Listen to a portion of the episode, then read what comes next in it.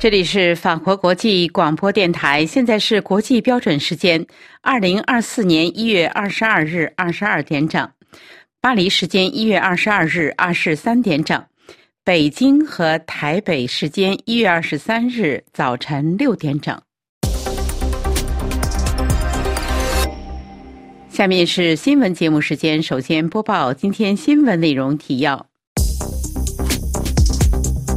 四名联合国专家周一呼吁撤销对黎智英的所有指控，并立即释放他。福克斯新闻转载南华早报报道说，中国一个秘密实验室进行了一次模拟，其中的高超音速导弹和卫星对美国军舰发生了攻击。法国经济部长宣布，二月一日起，法国电费从百分之八点六涨至百分之九点八。吉尔吉斯坦与中国边境地区新疆阿克苏地区发生七级地震，死伤不详。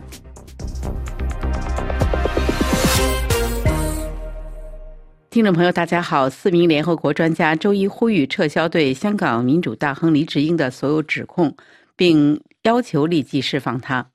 一月二日，七十六岁的黎智英在一次备受瞩目的国家安全审判中。对煽动叛乱共谋指控表示不认罪，此后他有可能面临终身监禁。法新社记者表示说，对现已停刊的《苹果日报》创始人的指控与其报纸上支持民主抗议活动和批评北京领导人的内容有关。专家们指出，近年来黎智英的逮捕、拘留、刑事诉讼似乎与他对中国政府的批评和对香港民主的支持直接相关。此份呼吁是由言论自由、结社自由、有辱人格的待遇处罚以及法官和律师独立性问题特别报告员起草的。特别报告员是联合国人权理事会任命的四名专家，不代表联合国在发言。他们宣布上述消息的周二，联合国将在日内瓦对中国的人权记录进行新的审查，审查内容很可能包括对香港人权的镇压。四名联合国专家表示：“我们对黎智英的言论自由、和平集会和结社自由以及公平审判权遭到多重严重侵犯感到震惊。他被拒绝会见他选择的律师，当局硬性挑选了法官。对黎智英的审判受到密切关注，因为他被认为是这个前英国殖民地政治自由、司法独立的晴雨表。”他的案件引起国际社会的广泛谴责，但是北京方面称这种批评是干扰。黎智英被控罪名有四项，包括一项勾结外国或者境外势力危害国家安全罪，两项串谋勾结外国或者境外势力危害国家安全罪，一项串谋刊印、发布、出售、要约出售、分发、展示。或复制煽动刊物罪。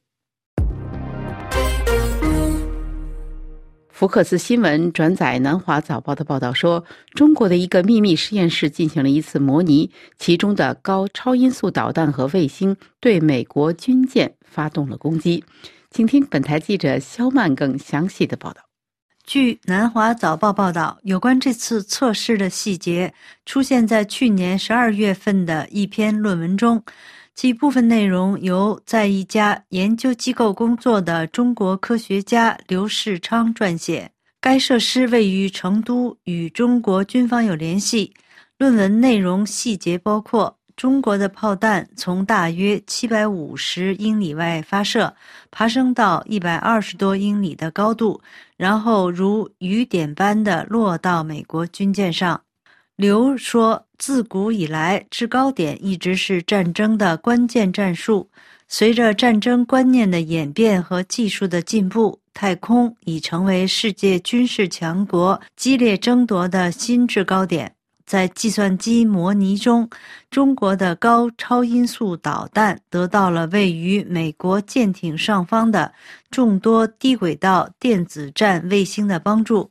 这些卫星发现了来自美国舰艇雷达信号，然后发射了类似信号，以制造背景噪音，并帮助掩盖导弹的位置。该报援引称，一旦导弹到达距目标三十英里以内，卫星完成压制任务，弹载干扰器启动，导弹进行末端机动，以进一步突防，直至摧毁目标。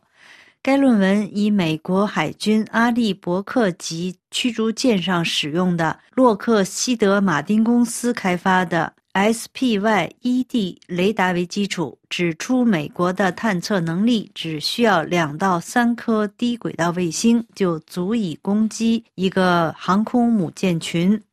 该报道还说，模拟中使用的高超音速导弹的具体类型尚未确定，但其规定的射程与中国的 YG 二十一导弹相似。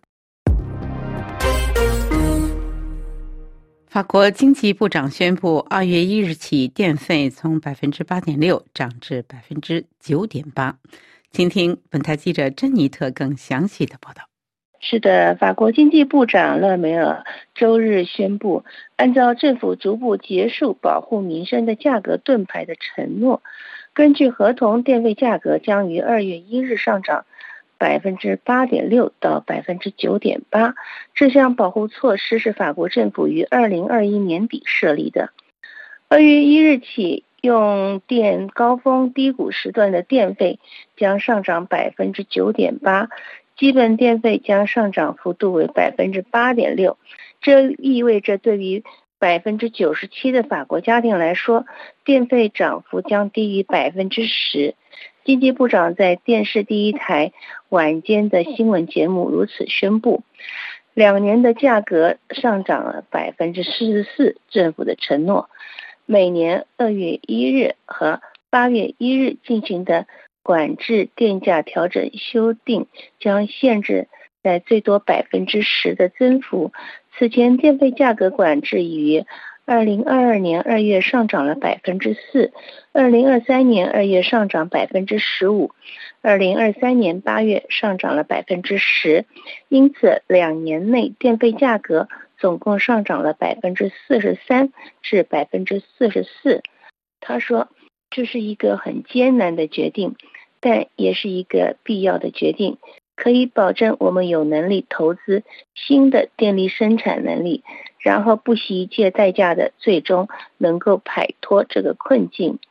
勒梅尔补充说：“我们正在恢复正常，这是2024年这项价格最后一次的上涨，下一次的上涨将在2025年2月1日进行。我们将恢复到价格保护盾牌措施之前的情况。”中国云南省发生严重山体滑坡，十八户人、四十七人遭埋，救助工作在恶劣的情况下十分艰难。请听本台记者阿曼婷更详细的介绍。云南公山发生泥石流，造成十八户四十七人被埋。目前已知八人救出后没有生命迹象，救难人员正在零度以下的降雪天气中进行救援，寒冷的气温增加了救援的难度。根据央视的报道，当地时间周一清晨五点五十一分，云南省昭通市雄镇县塘房镇凉水村发生山体滑坡，经初步的核查，造成十八户四十七人被埋压。截止当地时间下午六点，已经找到八名失联人员，均没有生命的体征。一名目击山体滑坡的顾姓男子告诉国有的贵州广播电视台说，他有四名亲属被埋在瓦砾堆之下。他表示，当时他们都在家中睡觉。一名当地民众告诉《新京报》说，灾难发生的时候，他正在睡觉，天花板的一部分砸落到他的头上。另一位居民则说，当时我以为是地震，后来才知道是山坡崩塌。当地降雪的天气和陡峭的地形为救援工作增加了极大的难度。事发前一晚，当地遭遇较大的降雪。周一降雪有所减小，但仍在持续，最高温仅仅零度左右。此外，发生土石流的两个村落。房屋沿着山腰之山脚分散修建，海拔的落差较大，山高坡陡。提及现场的救援情况，村民雷女士表示，凉水村的老房子大部分是用石头建造的，村民被压得很深，现场的挖土机和铲车根本撬不动。国际能源署在一月十八日发布的二零二四年最新报告中分析认为，石油流畅的波动性风险很大。但供应量应该会在今年创下新高。请听本台记者尼古拉更详细的报道。国际能源署在上周四发布的2024年最新报告中分析认为，石油流畅的波动性风险很大，但供应量会在今年创下新高。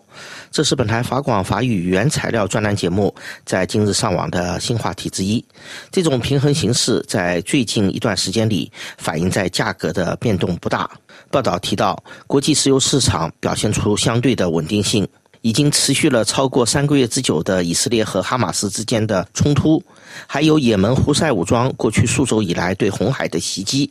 地缘政治紧张尚未造成石油市场失衡。本台法广法文专栏上这篇报道原标题换成中文可被译为“石油价格相对稳定，尽管地缘政治动荡”。下面是简介，以供分享。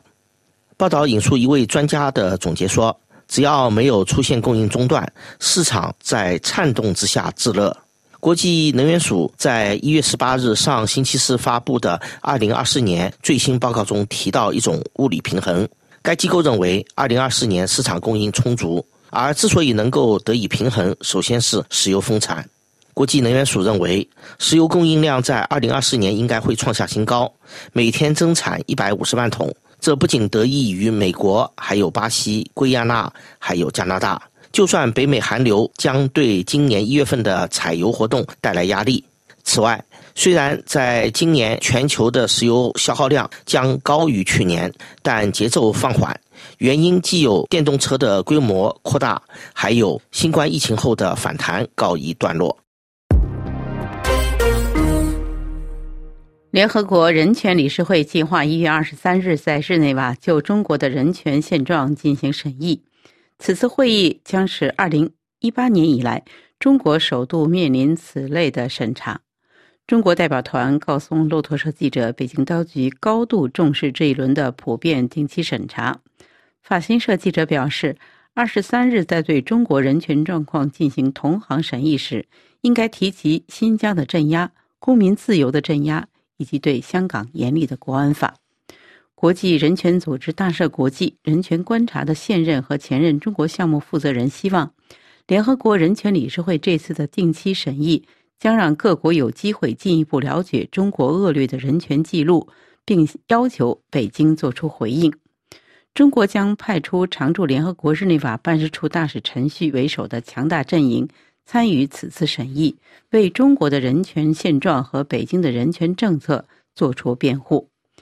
该办事处发言人在一份声明中指出，中国坚决反对将人权问题政治化，反对在人权问题上采取双重标准。据信，北京已经要求联合国确保不让所谓的反华分裂分子参与这次的审议，不准任何反华标语进入会场。观察人士们说。中国已经向许多国家施压，要求他们抢占发言的时间档，并为中国说好话，使中国人权记录的国家难有发言的机会。目前，一百六十三个国家已经登记在这个只有半天的会议上发言，每个国家平均只有四十五秒发言的时间。一位西方国家外交官说：“我们怎么能在四十五秒钟概括我们对中国人权问题的关注呢？”二零二二年八月，时任联合国人权事务负责人米切尔·巴切莱特在任职的最后一天，公布了一份指出中国对新疆地区维吾尔人和其他人的行为可能构成国际罪行，特别是危害人类罪。听众朋友，以上是今天的新闻节目，谢谢各位的收听。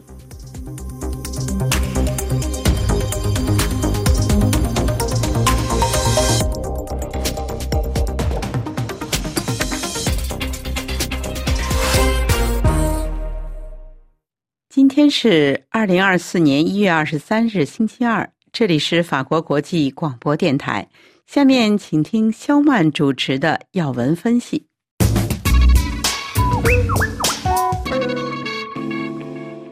听众朋友，一月二十二日周一，中国的股市持续震荡走弱，三大指数全部走跌，其中沪指再次跌破了两千八百点，一度跌至两千七百三十五点三七点，持续刷新二零二零年四月以来的波段新低。踏入二零二四年，香港的股市也是跌多升少，近来未能止泻。中央社报道，中国股市连日走跌，使得相关话题成为网络的热搜。有人说，股票走势更能反映经济走势；也有人自嘲，只要再撑十四个工作天，A 股就会关门九天了。更有人发挥文采，借用词牌江城子创作：“十年炒股两茫茫，先亏车后赔房。”千古阴跌，无处话凄凉。同样是一月二十二日的消息，据台湾证券交易所统计，台湾全体证券商二零二三年一到十二月税后的净利润六百八十七点零九亿元，比二零二二年成长约百分之七十七点四一。而在日本，由于受美国科技股上涨的支撑，日本东京股市二十二日也收高，日经二百二十五指数创一九九零年二月以来的收盘新高。一月二十二日，美国《华尔街日报》评论说：“逃离中国的投资者正在日本大肆投资。”当日本股票成为中国市场最热门的资产时，你就知道两个市场的命运出现了分歧。文章说，日本化妆品和流行文化长期以来一直是中国的热门商品，但日本的股票则不然。但这种情况正在开始改变，中国个人投资者正在纷纷涌入日本的股市，也是日本股市为什么突然表现如此出色的一个重要暗示。此前在中国存放大量现金的外国投资者，需要在其他地方进行国际配置，许多中国国内资本也在考虑退出。由于日本的成本比美国便宜，而且政治和监管风险可能更小，不仅股市能显示中国的经济情况，地方债和经济成长率也受到重视。路透社十九日曾经报道，据三名知情人士表示，正在加大力度处理十三兆美元地方债务的中国国务院，最近向地方政府及国有银行发出指令，要求停止或延后完工少于一半的基建项目，涉及全国十二个地区，包括辽宁、吉林、贵州、云南、天津及重庆市。报道指出，这些被喊停或延后的基建项目包括机场重建或扩建、高速公路及城市铁路项目等，但部分经中央政府批准的项目或经济适用房则可获得豁免。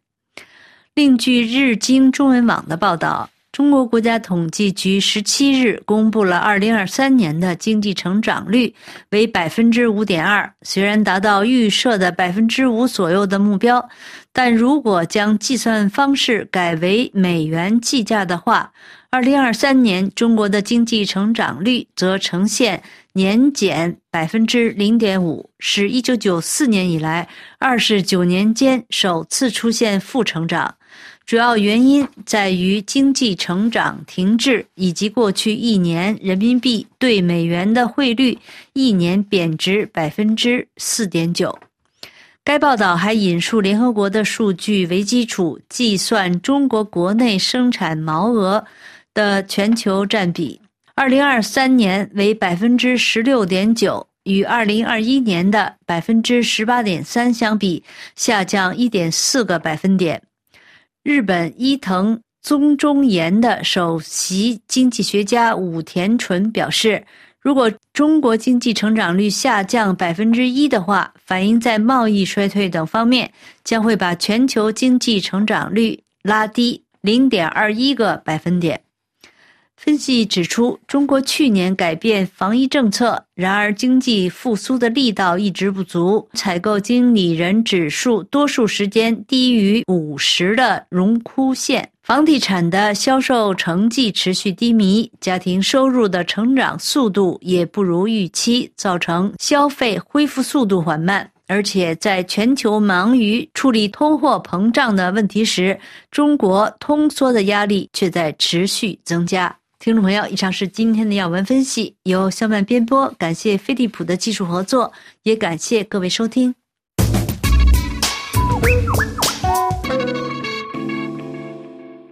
法国国际广播电台，请听阿曼婷编播的《法国世界报》。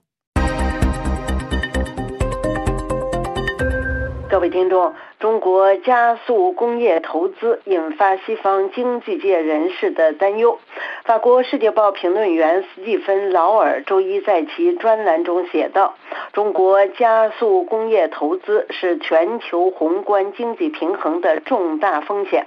他表示，由于中国没有能够转向更注重国内消费的经济模式，北京将赌注压在制造业产品的出口上，生产过剩危。机可能会导致国际紧张局势的加剧。最近几天，人们关注的焦点是中国经济增长的放缓。为了弥补这一经济下滑，中国正在增加工业投资，以前所未有的方式增加中国的出口产品库，尤其是电动汽车。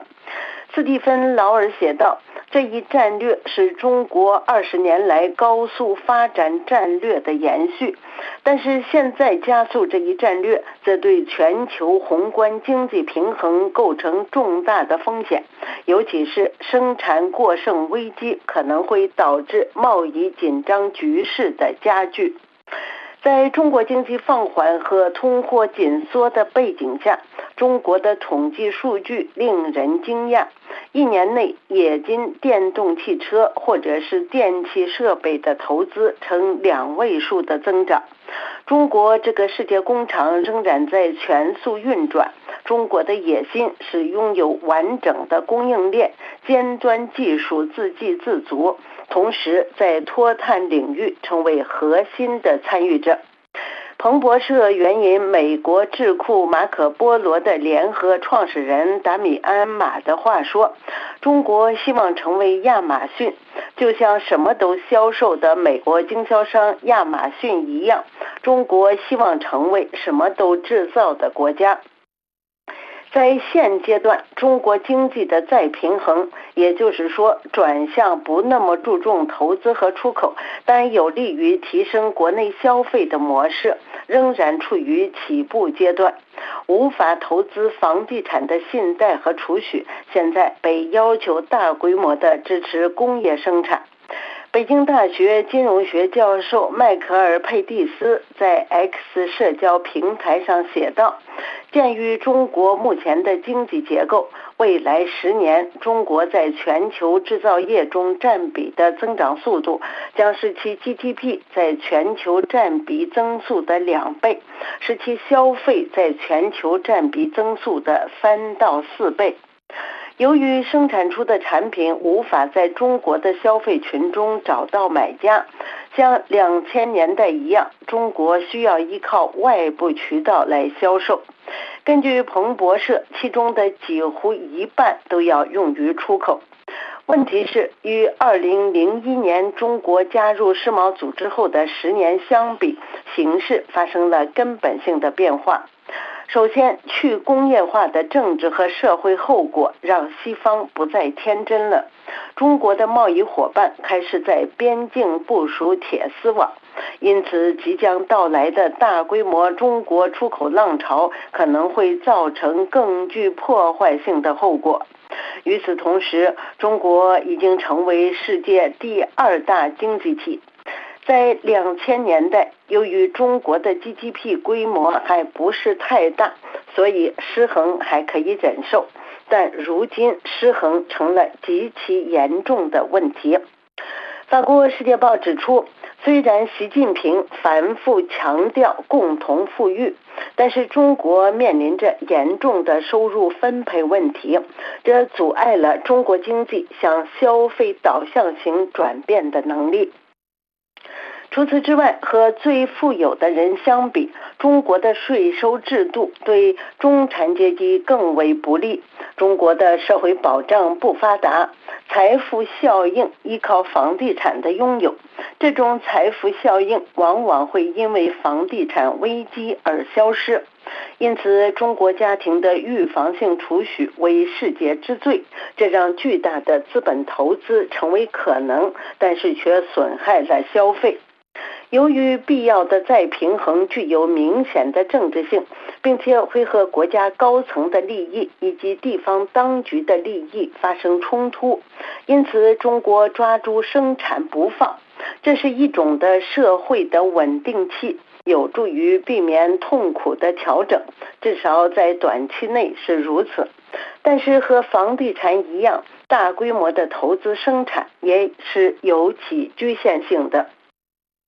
由于所有的大经济体都一样在讲再工业化和经济主权，很难想象这种零和游戏会有好的结局，尤其是在地缘战略紧张的背景之下。各位听众，以上是法国《世界报》摘要节目，本次节目由阿曼婷编播，感谢收听。法国国际广播电台。下面请听罗元韶特约记者专栏，聚焦台海。中国国安部继三反打击台独势力，两岸人民交流有阴霾。台湾大选结果确定由民进党总统延续执政，两岸关系是否继续僵持，成为众所瞩目焦点。中国已陆续出招。国家安全部十七日指出。国安机关将精准打击、遏制台独分裂势力，坚决反制外部势力干涉台海问题，并称将深入展开涉台反颠覆、反间谍、反分裂斗争，依法防范、制止和惩治敌对势力的渗透、破坏、颠覆、分裂活动。台湾陆委会发言人詹志宏回应指出，台湾人、外国人。入境中国大陆曾经有遭滥捕案例，相关部门近来的宣誓表示，这样的动作将会持续下去。他呼吁国人在中国大陆有关部门随意逮捕行为没有改善之前，除非必要，近期内最好不要去中国大陆。中国去年新修正反间谍法，适用范围再扩大，扣帽子滥捕的行为似乎更容易。陆委会陆续增订提醒台湾民众注意的行为太样，提醒民众到中国大陆不宜随便发问，包括统计数据或疫情资讯等等。不断更新的行为太样，至今已有几十种。台湾社会自由开放，民众习惯了言论自由，有越来越多人担忧进入中国大陆恐怕会不小心触法。中国的法律条件。间接让有意促进双方理解的两岸人民交流增添疑虑。大选刚落幕，台湾人发现选出来的总统赖清德、副总统萧美琴以及民进党推举争取立法院院长人选游锡坤，多是北京官员宣告的台独顽固分子。民众不禁自问：投票给这些顽固分子，我们是否也会被中国国安机关纳入？反颠覆、反间谍、反分裂斗争的三反对象呢？总统当选人赖清德定五月二十日宣誓就职，新任总统就职演说一向被视为是政治指标，定调两岸新政。以往也是北京决定如何处理和新政府关系的重要考题卷子。一月选后，选民还在整理或是激情或是失望的情绪。中国先是运用政经影响力。让诺鲁共和国宣布和中国建交，在一个中国原则下，同时和中华民国断交，让台湾外交吹起一股寒流，邦交国再减一国。不只是政治外交，连跨国体育赛事 U 二十男排锦标赛，台湾的主办权却因中国的政治力介入遭取消。根据体育署的声明，历年来台湾主办各项国际赛事，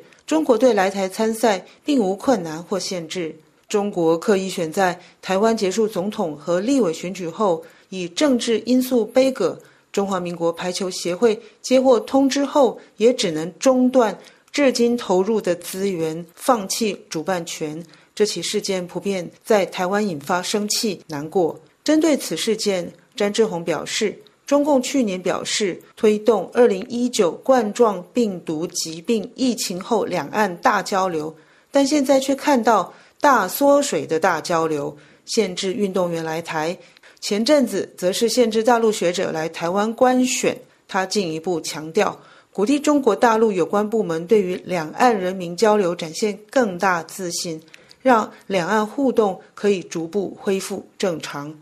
中国官方政治语言说，两岸同胞的共同愿望是走近走亲，越走越亲。但如果人民无法在平和的环境下不受拘束的交流，台湾民众必须熟记几十种行为态样，避免在中国没来由的遭到拘捕。如果台湾的国际空间不断遭到挤压以及武断的遭剥夺，只有让更多台湾人感到中共官方的不友善，两岸人民交流又如何走得近呢？两岸过去在相互包容基础下进行过不同形式的沟通对话。目前受阻于中共设下的政治障碍，两岸少的对话，更加凸显两岸的政治分歧。而人民坚信，破坏并阻挠两岸民间交流、促进理解，即是破坏两岸和平的基础。届时，所有的共同愿望都将成梦幻泡影。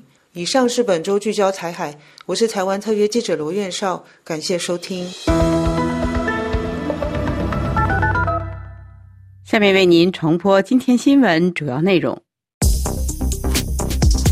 四名联合国专家周一呼吁撤销对黎智英所有指控，并立即释放他。福克斯新闻转载南华早报报道说，中国的一个秘密实验室进行了一次模拟，其中高超音速导弹和卫星对美国军舰发动了攻击。法国经济部长宣布，二月一日起电费从百分之八点六。涨至百分之九点八。吉尔吉斯坦与中国边境地区的新疆阿克苏地区发生七级地震，死伤不详。法国国际广播电台，请听珍妮特编播的生态健康科技专题节目。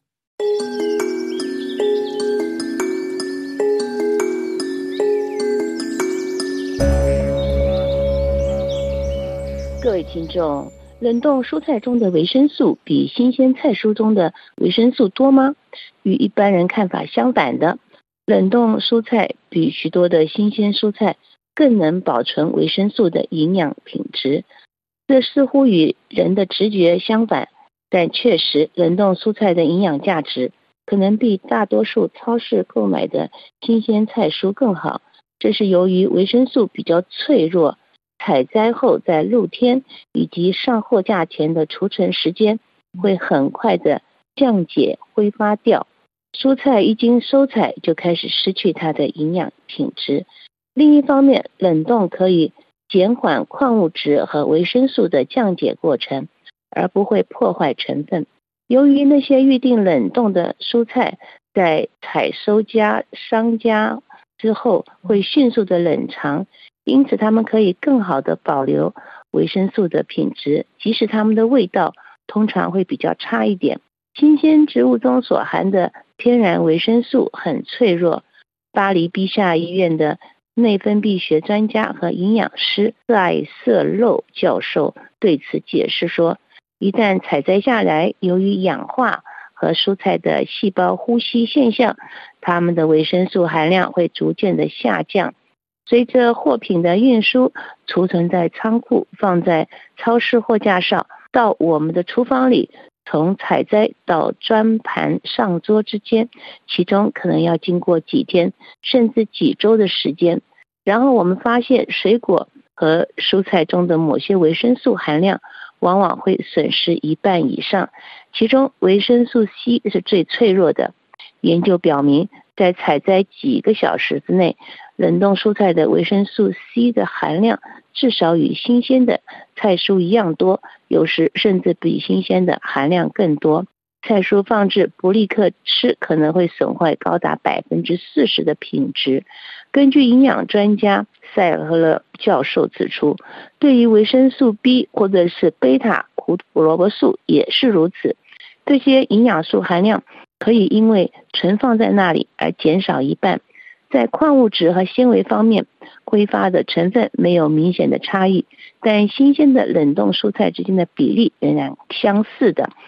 从营养的角度来看，如果您无法接触到当地的生产商或者是果农果园，那么你最好食用优质原味、添加无添加剂的冷冻产品，而不是长期放在冰箱。那些放久而变质的菜蔬，为了能够保存这些维生素，你还必须小心削皮时不要削得太厚，也不要用太大的火去烹煮它们。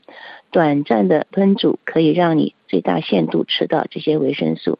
你还应该避免在烹饪前解冻蔬菜，因为这个解冻的过程会破坏一些维生素。除了提供如何保存维生素之外，这名营养师教授并提供了正确饮食时指出，平常不要再看电视或者手机、平板电脑。前边看荧幕边吃饭。另外，一般控制饮食所遇到不良习惯之一的是，人们会一感觉到饿就吃东西，其后果是在下一餐之前你会吃很多的零食，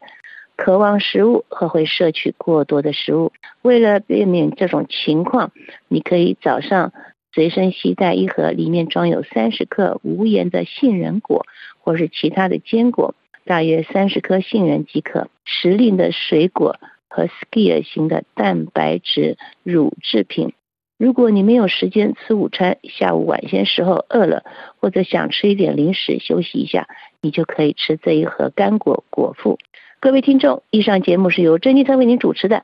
感谢我们的法国同事苏菲亚的技术合作，同时更感谢您忠实的收听。我们下次节目再会。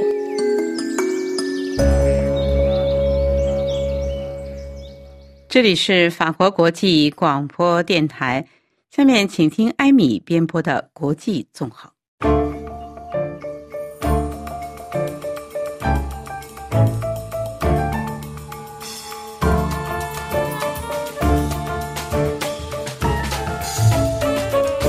欢迎收听国际纵横专栏节目。以色列和哈马斯组织之间的战争开始以后，由伊朗支持的也门胡塞武装从去年十一月开始，就在红海水域对商船进行攻击，包括中国的中远海运等在内的世界主要航运公司都为了安全考虑，避开了红海绕道而行。胡塞组织号称是寻求以色列之死，通过对占全球海运百分之十二交通量的红海水域。商船的进攻正在挑战世界贸易以及供应链的安全。实际上，胡塞武装并非是一个突然崛起的武装团伙。十几年来，通过挫败沙特阿拉伯的计划，确定了自己作为地区重要参与者的地位。美国国家安全顾问沙利文就表示，他们已经配备了无人机和导弹，对国际贸易构成了威胁，也构成了全球的挑战。一月中旬，美国将该组织重新列入了恐怖组织的名单。胡塞武装一时成为全球关注的焦点。那么，该武装从何而来？目标又是？什么呢？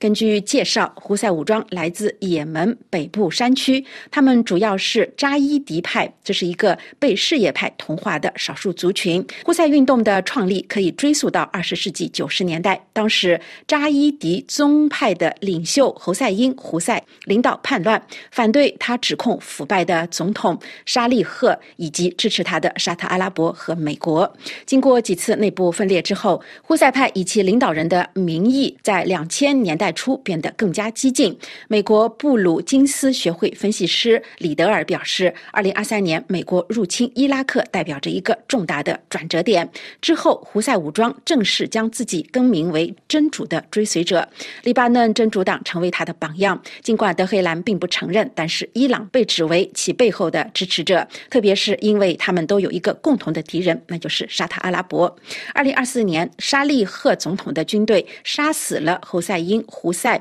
并且试图击败他的支持者，但是行动显然以失败而告终。胡赛因的兄弟马利克·胡塞继承了火把。二零一一年，沙利赫总统在阿拉伯之春后倒台，随后他转向了他以前的敌人胡塞武装，试图重新掌权。胡塞武装从二零一四年起控制了也门的大部分地区，也就是前北也门的领土，其中包括首都萨那。沙特阿拉伯于第二年介入冲突，以支持县政府，这就是持续了十年，已经造成三十七万七千人死亡的血腥内战的开始。同时，胡塞武装还控制了该国的重要港口胡台达，为胡塞政府提供了高达十亿美元的收入。胡塞武装的口号是“真主伟大，美国灭亡，以色列灭亡，犹太人受诅咒，伊斯兰教胜利”。在宗教层面上，叛军在他们控制的领土上实施严格的规则。根据人权观察组织的报道，这个地区越来越多的女性被要求穿遮盖全身的衣服，并在外出时需要有男性陪伴。现在这支部队估计有超过二十万士兵，他们是决心在逊尼派占主导地位的国家重。新夺回权力的战士，那么谁是胡塞武装的盟友呢？据介绍，胡塞武装自己认为是伊朗组成的抵抗轴心的成员。该轴心还包括巴勒斯坦的哈马斯、以色列真主党以及其他亲伊朗的民兵组织。虽然德黑兰向他们提供的支持鲜为人知，但是毫无疑问，包括提供尖端武器，胡塞武装现在已经拥有了无人机、巡航导弹以及弹道导弹。反对犹太国家、沙特阿拉伯以及美国是这个武装意识形态的主轴。在红海加大袭击力度之前，胡塞武装就已经通过袭击重要。要的经济目标来打击敌人，比如二零一九年，他们袭击了沙特境内的石油设施，进而提高了全球的油价。胡塞武装还表示，通过攻击在红海航行的船只，他们正在攻击以色列的盟友，从而支持巴勒斯坦人。但这些船只与犹太国家的联系越来越少，在成为美国和英国打击的直接目标之后，胡塞武装无论如何已经成功实现了自己的一个目标，那就是获得全球的知名度以及可信度。胡塞武装在红海袭击航船之后，二十多个国家已经加入了由美国领导的志愿联盟“繁荣卫士行动”。尽管中国的商船受到影响，中国官方呼吁停止袭扰民用船只的行为，但是中国并没有加入这个行动。中原海运旗下的中原海发上周五一月十九号表示，红海局势导致部分船只绕行改道或者延期，在一定程度上影响了运输的周期。同一天，胡塞武装一名高官在接受俄罗斯媒体访问时表示，俄罗斯和中国的船只在红海航行时不会受到威胁。那么，中国是否就可以完全置身事外呢？或许并非如此简单。路透社报道指出，胡塞武装的攻击让中国在苏伊士运河沿岸的商业利益面临着风险。自从2014年塞西总统上台以来，中国加大了在埃及苏伊士运河沿岸的投资以及商业。活动，中国向西的大量货物都要流经这个运河。美国企业研究所智库的数据显示，北京鼓励国有企业向埃及的物流运输和能源领域投资了数百亿美元。仅在哈马斯十月七号袭击以色列之前的几个月内，来自中国和香港的公司就承诺为埃及干线的水道沿线各种项目提供至少两百亿美元的资金，阻止红海和苏伊士运河。和商业航运的袭击，可能会让中国投资者感到沮丧，因为在该航道的开发投入了大量的资金，并且期望从其安全通道中获得高额利润。同样受到威胁的还有中国国家领导人习近平的旗舰项目“一带一路”。埃及、也门和伊朗都是这个倡议的成员国。当这个问题从根本上破坏了一带一路的既定目标，即通过建立一系列横跨大陆的投资和贸易走廊，把亚洲和欧洲连接起来时，这种困境尤其就会浮现出来。中国一贯坚称不会干涉其他主权国家的内政，这也导致分析人士质疑说，当“一带一路”的成员国之间出现问题时，中国应该如何应对呢？而且所涉及的并不仅仅是金钱，北京正在面临着压力，要求证明他参与了2023年地区竞争对手沙特阿拉伯和伊朗之间出人意料的缓和是否会有实质性的效果。因为这个协议签署之后，当时中国最高的外交官王毅就表示，北京希望在处理全球热点问题方面发挥建设性的作用。在外交部长秦刚消失之后，再次成为外交部长的王毅刚刚结束了包括埃及在内的四个非洲国家的访问。周日，他在开罗还告诉埃及外交部长，北京支持举行规模更大、更具权威的以色列巴勒斯坦和平会议，以及实施两国解决方案的时间表。迄今为止，由于奉行不干涉其他主权国家内政的立场，中国在外交上一直显得十分克制。但是与此同时，北京也渴望提高王毅所说的中国国际影响力、吸引力以及实力，通过外交影响事态的发展。路透社报道就指出，美国官员认为中国在控制伊朗方面发挥了重要的作用。但是，据报道，美国官员敦促北京立用其对德黑兰的影响力，帮助防止同样得到伊朗支持的哈马斯与以色列之间的冲突在地区蔓延开来。那么，既然有地缘政治的关系，又有巨额的利润，为何中国不加入打击也门胡塞武装的行动呢？相关分析列出了几个促使中国保持观望态度的原因。首先就是北京在冲突立场上与美国截然不同。自从以色列和加沙战争爆发以来，中国官员与伊朗的官员举行了多次会议，来防止冲突蔓延。伊朗还支持总部位于黎巴嫩的激进组织真主党。真主党与以色列军队也有过边境冲突的历史。真主党也支持哈马斯。关于以哈冲突，中国主张停火和两国解决方案，从而表明它与阿拉伯和穆斯林国家的结盟。有分析认为，最重要的是中国在基布提拥有第一个海外海军基地。胡塞武装的行动主要集中在也门沿岸的曼德海峡，这个海峡连接红海和亚丁湾，这是一条独一无二的走廊，与连接欧洲和亚洲的苏伊士运河相连。这条全长一百九十三公里的。运河也曾经是世界上最繁忙的水道之一，是欧洲和亚洲之间最短的航线，通过全球将近百分之十二的贸易，其中包括百分之三十的集装箱的运输。自从十一月中旬以来，胡塞武装的袭击愈演愈烈，迫使包括欧洲公司达菲轮船、马士基航运以及地中海航运，还有中国的国有巨头中远集团以及台湾的长荣海运在内的主要航运公。公司暂停了曼德海峡的过境。尽管攻击很可能对中国的供应链造成影响，但是在中国船只的安全真正受到威胁之前，北京可能不会参与反海盗的行动。而目前，也门的胡塞武装发布的消息表示，他们计划袭击和以色列有关系的船只以及以色列国家的船只，因此中国的利益显然还没有受到威胁。另一方面，在北京看来，加入美国领导的联盟就相当于承认自己在某些。些方面的弱点，但是不仅如此，中国可能还担心，这表明与美国在加沙问题上的立场是一致的。成为美国军事计划的一部分，将被中国政治和军事机构视为是对美国利益的投降和对中国的侮辱。这也是为了维护其对南方国家的形象。正如联合国大会的众多决议所表明的那样，南方国家在加沙危机上和中国站在同一边。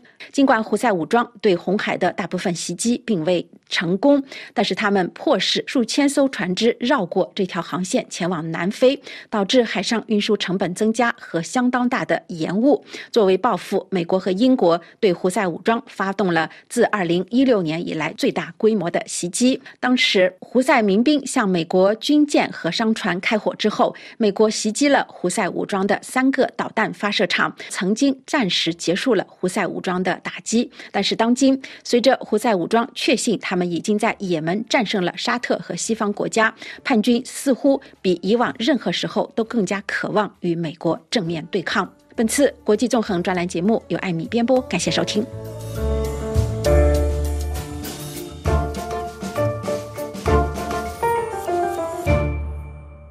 法国国际广播电台，最后请听埃娃编播的法国文艺欣赏。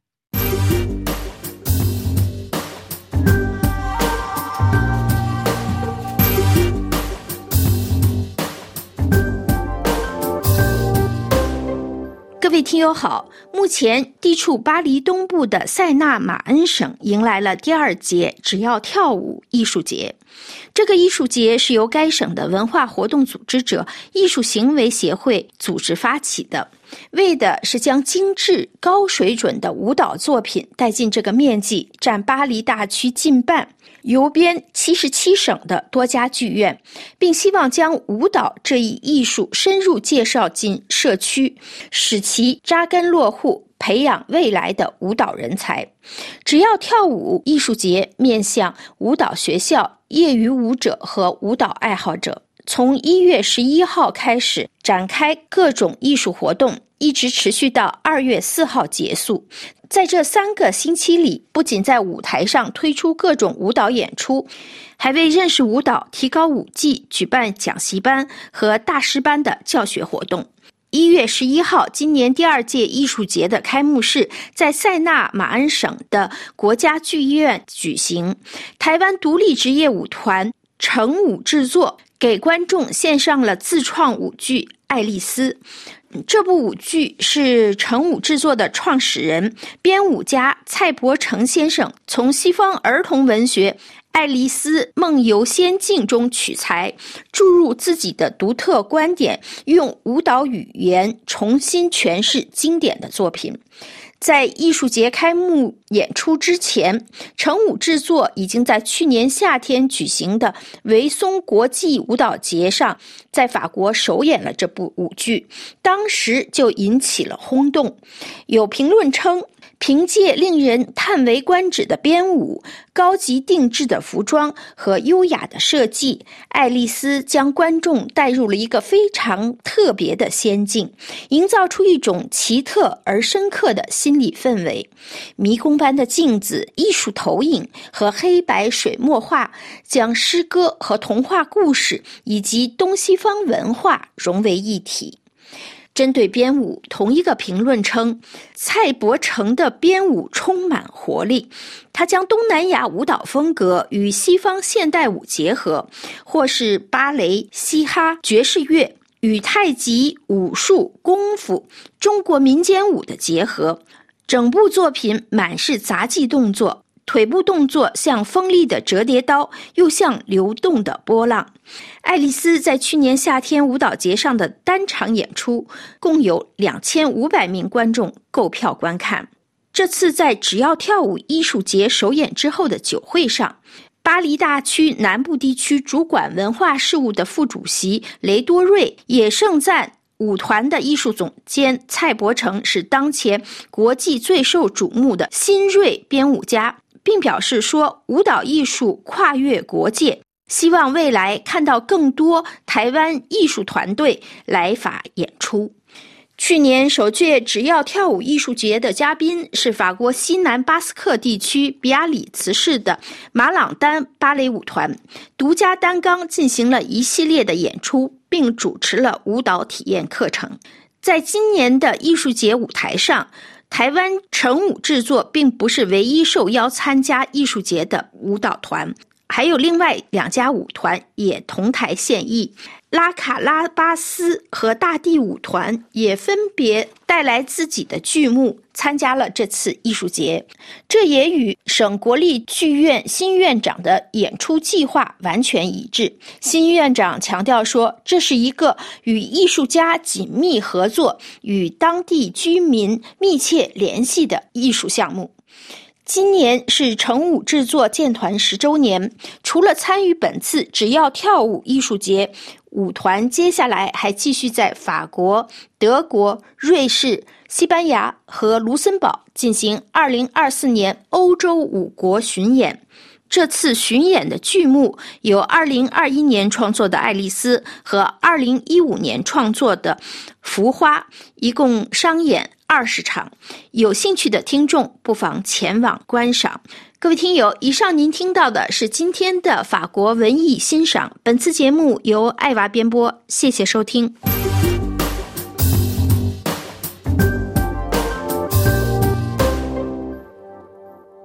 这里是法国国际广播电台，下面为您最后播报一次新闻提要。四名联合国专家周一呼吁撤销对黎智英所有指控，并立即释放他。福克斯新闻转载《南华早报》报道说，中国的一个秘密实验室进行了一次模拟，其中高超音速导弹和卫星对美国军舰发动了攻击。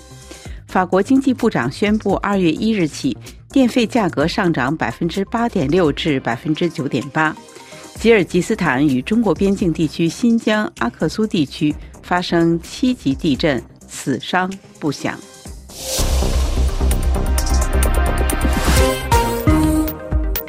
这里是法国国际广播电台，听众朋友，本台对亚洲的第一次华语节目播音到此即将结束。本次节目由小乔为您主持，特别感谢飞利浦的技术合作，更感谢大家的重视收听。最后，我们一起来欣赏 Melody Garno 演唱的歌曲《C'est Magnifique》。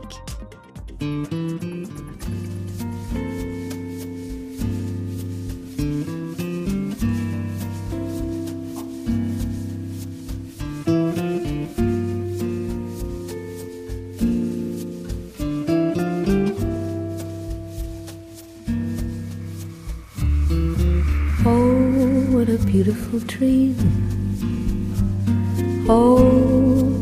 Beautiful scene, c'est magnifique.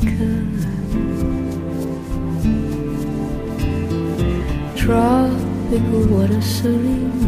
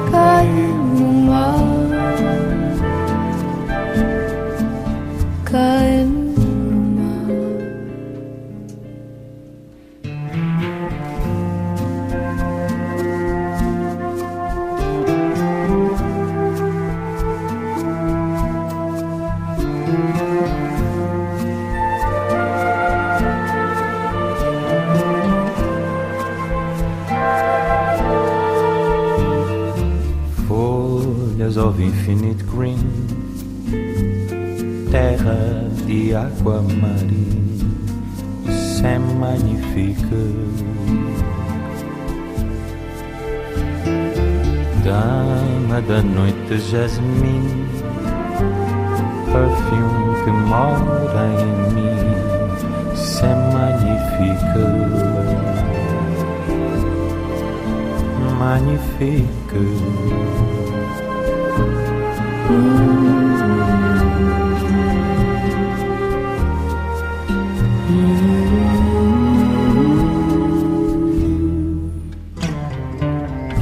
Eu tava lá, eu tava lá, eu tava lá, só você não viu. Meu sol caiu